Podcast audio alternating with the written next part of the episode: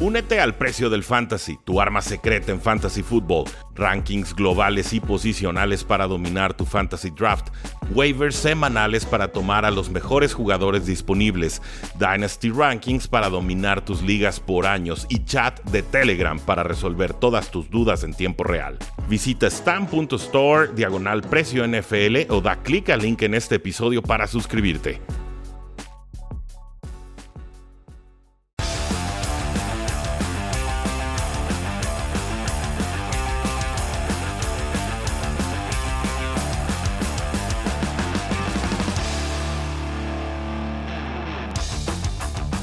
Saludos a todos y bienvenidos a un programa más con Rudy Jacinto. ¿Cómo están? ¿Cómo se la han pasado? ¿Cómo ven este inicio de temporada NFL? No habíamos tenido episodio en este podcast desde aquel ya lejano draft 2022 por muchas circunstancias, pero sobre todo porque entré a trabajar a, una nueva eh, empresa y creo que es justo explicárselo, sobre todo a todos los aficionados que han estado preguntando pues ¿dónde demonios está Rudy Jacinto, no? ¿Qué está haciendo? Se lleva eh, ahora sí que consumiendo y platicando de NFL desde el 2014 todos los días y de pronto desaparece medio año, ¿no? ¿Qué fue? ¿Qué pasó? ¿Cómo estuvo? Les platico así a resumidas cuentas. Eh, salió una gran oportunidad a finales de marzo. Entré a trabajar en una empresa que se llama El Cactus Feliz y se dedica a producir y exportar hebillas de rodeo, trophy buckles o rodeo buckles en los Estados Unidos si las conocen a todo el mundo, lo ven en Australia, Canadá, eh, por supuesto los Estados Unidos, Europa. Y bueno, eh, tuve la, fortuna de ser considerado y elegido para el puesto de director comercial. Como se podrán imaginar, yo no tenía mucha experiencia en manufactura, eh, ni con call centers, ni con equipos de diseño. Entonces tuve que entrarle a aprender de volada, en calientito. Dije, gracias NFL, ahorita me tengo que concentrar en esto. Y afortunadamente todo va muy bien realmente sí me tuve que concentrar, me tuve que aplicar, tuve que dedicarle muchas horas extras a aprender ese negocio, eh, muchos sábados, muchos domingos, de pronto estar también estudiando, leyendo, trabajando, eh, aprender a trabajar con un equipo completamente nuevo, completamente distinto.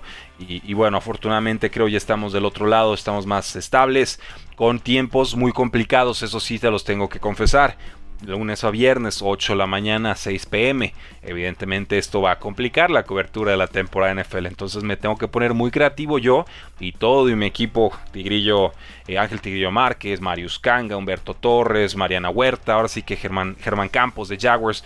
Todo el equipo pues va a tener que ponerse, ahora sí que en la camiseta muy bien para poder hacer una cobertura muy digna de esta eh, temporada. Pero confío en ellos, y sí, también vamos a seguir involucrados con el equipo de Cuartigol.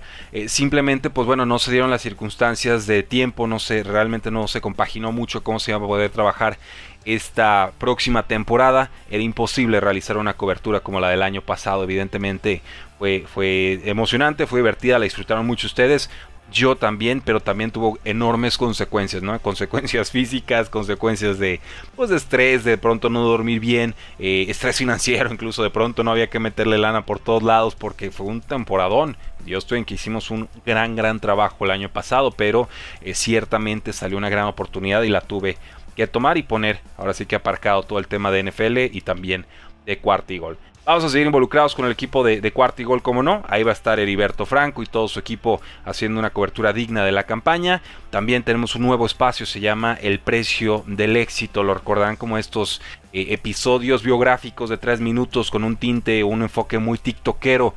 Eh, les gustaron muchos y dije, bueno, podemos rescatar ese nombre, podemos aprovecharlo, podemos darle ese, ese sabor NFL y hacer una cobertura general. Entonces nos encuentran ya en Facebook, en Twitter, en Instagram y también en YouTube con 13 mil seguidores como eh, arroba o diagonal precio NFL. Precio NFL, así nos encuentran en todos lados. Facebook, Twitter, Instagram y YouTube para que nos vayan siguiendo. Evidentemente muchas de estas cuentas son muy nuevas, pero en YouTube tuvimos la fortuna de eh, platicar con el buen Mike de Touchdown MX. Él también por circunstancias de trabajo estaba listo para soltar su, cuenta. Platicamos, negociamos, nos entendimos y bueno, tomamos a, a, buena ver este, esta nueva responsabilidad de eh, manejar la ex cuenta de Touchdown MX. Hoy el precio del éxito NFL. Así que Eso es lo que ha sucedido con Rudy Jacinto. Gracias a todos los que han estado preguntando que dónde estaba, que si iba a seguir. Aquí estoy, seguimos firmes, no con el mismo tiempo de antes, pero con la misma energía, con el mismo equipo, con el mismo cariño y realmente con la misma dedicación y compromiso de llevarle a México la mejor cobertura de NFL en español. Podemos dar más, lo vamos a hacer por todos, todos ustedes. Y sí, estuve leyendo de NFL todo el off-season y también acumulé un montón de noticias que tengo pendiente de comentar con todos ustedes. No lo haremos hoy por falta de tiempo, son las 10.35 de la noche, denme chance de dormir, es un martes, no sean gachos. Pero sí vamos a platicar de Sean Watson y de tantos, tantos, tantos otros temas que estuvieron ocupando el escaparate mediático. Hoy enfoquémonos en las noticias más inmediatas. Más de 850 jugadores terminaron siendo cortados de todos los rosters de la NFL. Había que pasar de 80 jugadores totales a 53 jugadores totales. Es la época más triste de toda la temporada NFL porque aquí es donde de pronto se esfuman los sueños de realmente poder jugar, participar y trascender en la National Football League. Varios de estos jugadores encontrarán nuevas oportunidades, sean jóvenes o sean veteranos, la gran mayoría de ellos no. Ojo con eso, hay rosters ya configurados, ya definidos. Habrá mucha oportunidad para platicar cuáles son las predicciones, las expectativas, el over-under, eh, a quién apostar, a quién ignorar, fancy football, todo eso ya saben. Paradoja NFL en Twitter me encuentran, podemos platicarlo en tiempo real. También lo vamos a tocar el tema en el podcast. Así que 5 minutos de explicación de lo que ha sido el off-season de Rudy Jacinto. Gracias a ustedes por apoyar. Vamos entonces con las noticias del día de hoy. Lo de Brian Robinson, cosa grave, ¿no? Le pegan varios balazos, uno en el glúteo, otro en la pierna. Nos dice afortunadamente el equipo de los Washington Commanders que se encuentra en buenas condiciones, que se está recuperando bastante bien y que afortunadamente, aunque parezca increíble, ¿no? No fueron balazos de gravedad. O sea, realmente hemos visto y recordamos casos mucho, mucho más trágicos, ¿no? Saludos a, Sean Taylor, en paz descanse. De, por realmente de, jugadores que no la, platican, ¿no? Que les caen balazos de estos, circunstancias de estas, intentos de robo y no las platican. Aquí Brian Robinson, pues prácticamente ya eh, recuperado. Ahora sí que va a tardar, por supuesto, en, eh, pues en poder entrenar, volverse a poner en ritmo. Pero veremos a Brian Robinson esta temporada. Había estado teniendo una magnífica exhibición, una colección de partidos en pretemporada muy importante. Preocupando a todos los que tienen a Antonio Gibson como su corredor titular en ligas de dinastía. Porque se ve completo, se ve balanceado, se ve fuerte, con suficiente velocidad. Muy buen balance. Ahora sí que un corredor clásico en la NFL. Yo creo que le iba a quitar las jugadas de corto yardaje. Creo que le iba a quitar también las jugadas de zona roja. Y le sumas también a JD McKessie que atrapa suficientemente bien los pases. No soy un gran fan como muchos otros analistas, pero ciertamente es el mejor eh, receptor en el backfield de los Washington Commanders. Y entonces Gibson tiene una situación complicada. A partir de esta situación de Brian Robinson, pues evidentemente Antonio Gibson va a tener una tajada del pastel en ese backfield más importante. JD McKessick también. Podríamos ver un poquito más de Jared Patterson, que tuvo una buena pretemporada el año pasado y desapareció toda la campaña regular. Pero aquí lo, lo clave, lo clave, lo realmente importante es que Brian Robinson, el novato, se encuentra bien. Jimmy Garoppolo reestructuró su contrato con los San Francisco 49ers. Se quedará con el equipo esta campaña según diversas fuentes. Este acuerdo incluye una cláusula de no trade y también una cláusula para que no le puedan aplicar la etiqueta de jugador franquicia. Lo cual significa que Garoppolo tendría las puertas completamente abiertas para irse sin ningún tipo de obstáculo el próximo off-season. El contrato puede valer hasta 16 millones de dólares con varios tipos de incentivos, entre ellos por supuesto que en algún momento reemplace a la hora titular Trey Lance, quarterback de segundo año en quien yo creo muchísimo. Ahora, es importante tener un quarterback suplente de capacidades importantes en la NFL, tu titular se lastima, necesitas sacar eh, un mes de partidos y de pronto descubres que tienes a un don nadie en la posición y se te acabó la temporada. No va a ser el caso con San Francisco en caso de que haya una lesión de Trey Lance, pero creo que aquí también hay, otro tema, ¿no? Y es qué tanto San Francisco realmente confía en Trey Lance. Me queda claro que el único equipo que realmente estaría dispuesto ahorita a hacer un trade por Jimmy Garoppolo serían los Seattle Seahawks, que es un rival divisional de los San Francisco 49ers. Yo creo que desde muy temprano San Francisco tenía claro que pues no, no iban a, venderle eh, su quarterback titular o ex quarterback titular que los llevó a un Super Bowl o fue parte de un Super Bowl. Algunos dirán que no hizo mucho para llegar ahí. pero no se lo iban a dar a los Seattle Seahawks. No querían ver a Jimmy Garoppolo como rival y no le querían hacer ese favor a Seattle y a Pete Carroll. ¿Para qué? Si por fin se lograron deshacer de Russell Wilson en la división, ¿para qué vas y refuerzas a un rival? Y sobre todo por picks tardíos. Recuerden, Jimmy Garoppolo estuvo lastimado del hombro. Esto enfrió su mercado durante los días del draft. Entonces tuvo que recuperarse, tuvo que entrenar. Ya parece estar en muchas mejores condiciones, pero ¿qué creen? Ya no hay puestos titulares en la NFL. Los Panthers pudieron haber sido en su momento, los Cleveland Browns pudieron haber sido en su momento un candidato importante si Deshaun Watson hubiera sido suspendido todo el año y no los 6 o los 11 partidos que terminó siendo esta eh, ridícula, patética y que comentaremos en futuro suspensión. En fin, Jimmy Garoppolo se queda con San Francisco. Creo que son malas noticias para Trey Lance. Creo que le va a ir bien. Tiene mucha velocidad. Tiene un brazo importantísimo. Es una especie de Jalen Hurts Plus. Er, yo así lo veo. Tiene mejor talento de brazo. Tiene mejor puntería. Pero eh, uno, dos, tres partidos malos que tenga y puede haber parte de la afición e incluso algunos coaches que estén pidiendo el regreso de Jimmy Garoppolo. Y me parece una situación complicada y envenenada para un jugador por el que San Francisco pagó tres primeras rondas y propina. Veremos. El corredor Alexander Mattison está siendo cotizado por varios equipos de la NFL. Es un gran corredor. Cada que se lastima Dalvin Cook y es bastante seguido. Eh, ha producido muy bien partidos de 80, 90, 100 yardas y un touchdown, 3, 4 recepciones. Realmente un jugador que es una garantía acá, que tiene una oportunidad como titular. Entra a su último año de contrato. Es un jugador muy balanceado, muy inteligente, muy paciente, tiene talento.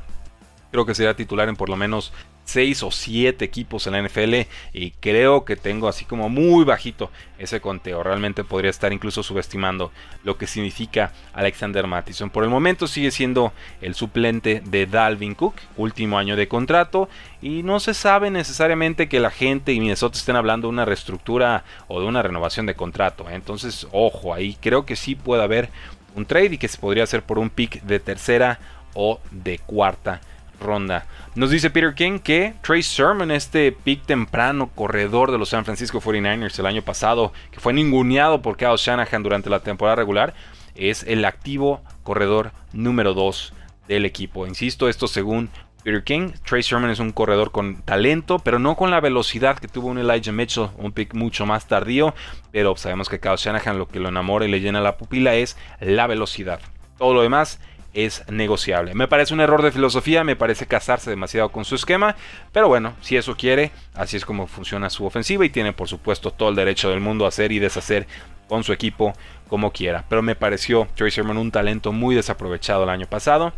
Y si realmente va a ser el corredor suplente esta campaña, creo que veremos actuaciones importantes de Trey Sermon. Yo de hecho lo tengo en una liga de dinastía y tenía la esperanza de que lo cortara San Francisco porque creo este sistema no le, no le favorece realmente. Era un, pick eh, antítesis de alguna manera a lo que busca la, la, ofensiva de Kyle Shanahan que es ganar por velocidad a las bandas. ¿no? Estas son reads eh, que pues de pronto no necesitas tener la mejor visión del mundo, simplemente ejecutar la jugada como te lo pide el librito y llegar a la esquina más rápido que tus rivales. Ese nunca era el juego de Trey Sermon, él hace muchas otras cosas mejor que Elijah Mitchell, pero esa característica clave, la velocidad, sí tiene Elijah Mitchell por delante de Trey Sermon esta temporada. Ojo con este backfield, un 1-2 que me gusta bastante si sí se confirma la presencia de Trey Sermon como running back número 2 con los Steelers, Mitchell Trubisky será el titular. Estuvo presionando Kenny Pickett, que tuvo buenos partidos en pretemporada, pero Steelers es una franquicia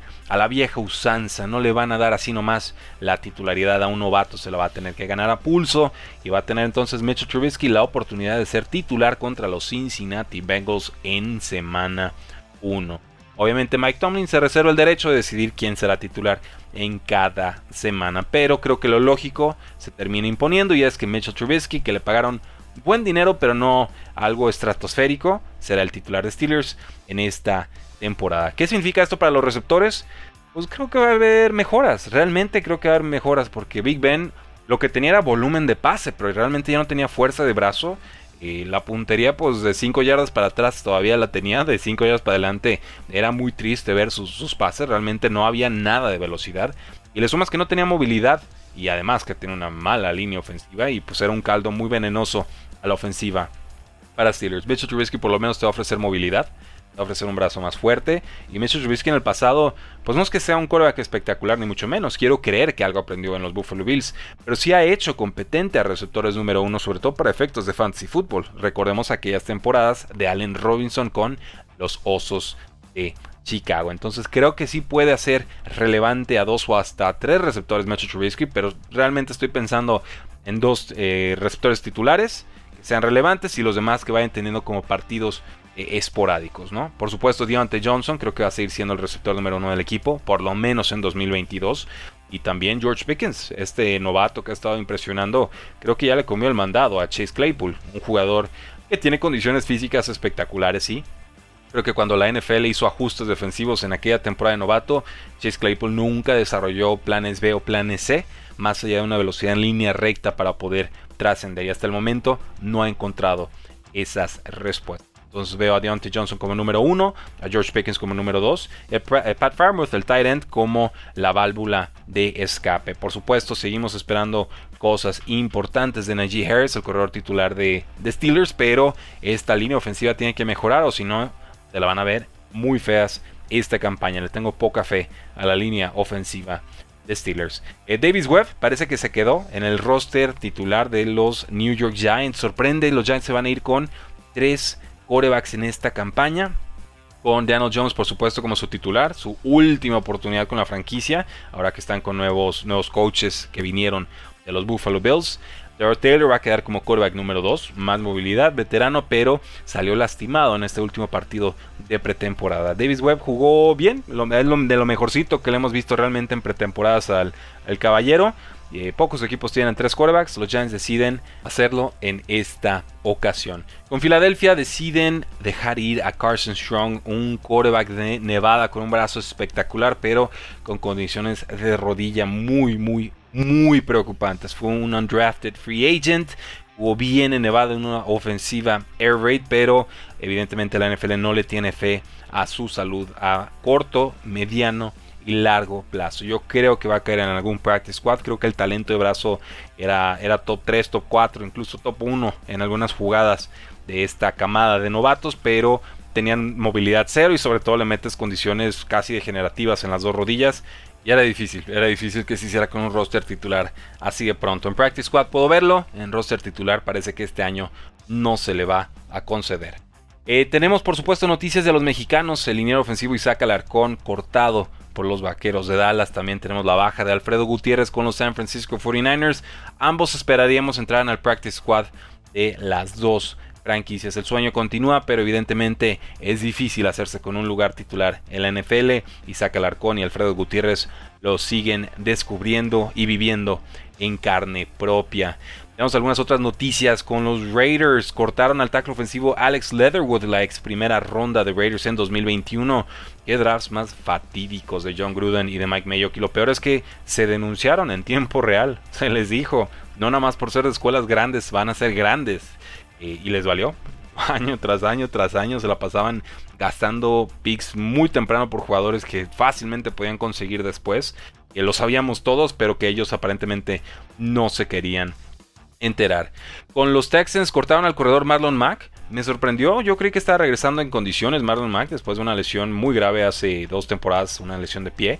Y creí que se lo iban a quedar y no, finalmente se va y queda Damian Pierce como el corredor titular novato del equipo. Por ahí también está Rex Burger, hay otros nombres, pero lo importante, lo importante va a ser Damian Pierce. Ojo con él, ha estado jugando muy bien en esta pretemporada. No sé qué tan buena vaya a ser la ofensiva de los Houston Texans. Tendrá que ser de media tabla para abajo, seguramente, pero hacerse con tantos toques en cualquier ofensiva va a tener un impacto importante en ligas de fantasy y de Dynasty. Vayan por Damian Pierce. Los Cardinals se llevaron a Trevor Mullen.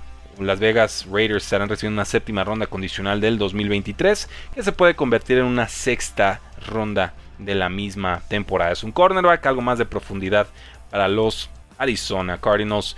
Y los Vikings adquieren a Ross Blacklock y una séptima ronda del 2023. A cambio, Houston recibe una sexta ronda de esa misma temporada. Tuvimos el retiro de Morgan Burnett, un jugador importante con los Packers, un jugador que estuvo ocho temporadas con el equipo del 2010 al 2017 y que hoy decide anunciar su retiro.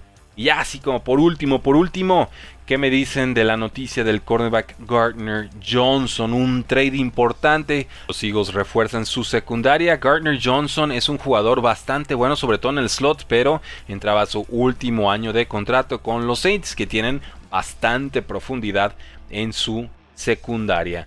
Eh, reciben las Águilas entonces a Gardner Johnson en una séptima ronda del 2025 y a cambio los Saints reciben una quinta ronda del 2023 y su peor selección de la sexta ronda del 2024. La que quede más abajo, esa es la que le estarán mandando a las Águilas de Filadelfia. Me gusta, me gusta, me gusta el movimiento para los Eagles, una franquicia que se ha reforzado muy bien al ataque y muy bien en defensa, en agencia libre, pero sobre todo en el draft. A ver si Jalen Hurts puede dar ese salto de calidad. Me gusta, quiero creer que sí. Y tiene ahora sí el talento necesario en su roster, en su equipo de receptores para lograrlo. Y ahí lo tienen, damas y caballeros, el primer episodio en muchos, muchos meses. Muchas gracias por habernos acompañado. No sé si pueda grabar todos los días a las 10.30 de la noche, hora del centro de México, pero yo creo que sí voy a buscar la forma por lo menos de grabar en mi carro. Ahí tengo unos 15 minutos de traslado y perfectamente podemos hablar de NFL ahí. ¿Qué les parece? Voy a buscar la fórmula para hacerlo, para que se escuche con calidad y así podemos manejar juntos a nuestros trabajos. Un fuerte abrazo, sigan disfrutando la NFL, porque la NFL no termina y nosotros tampoco.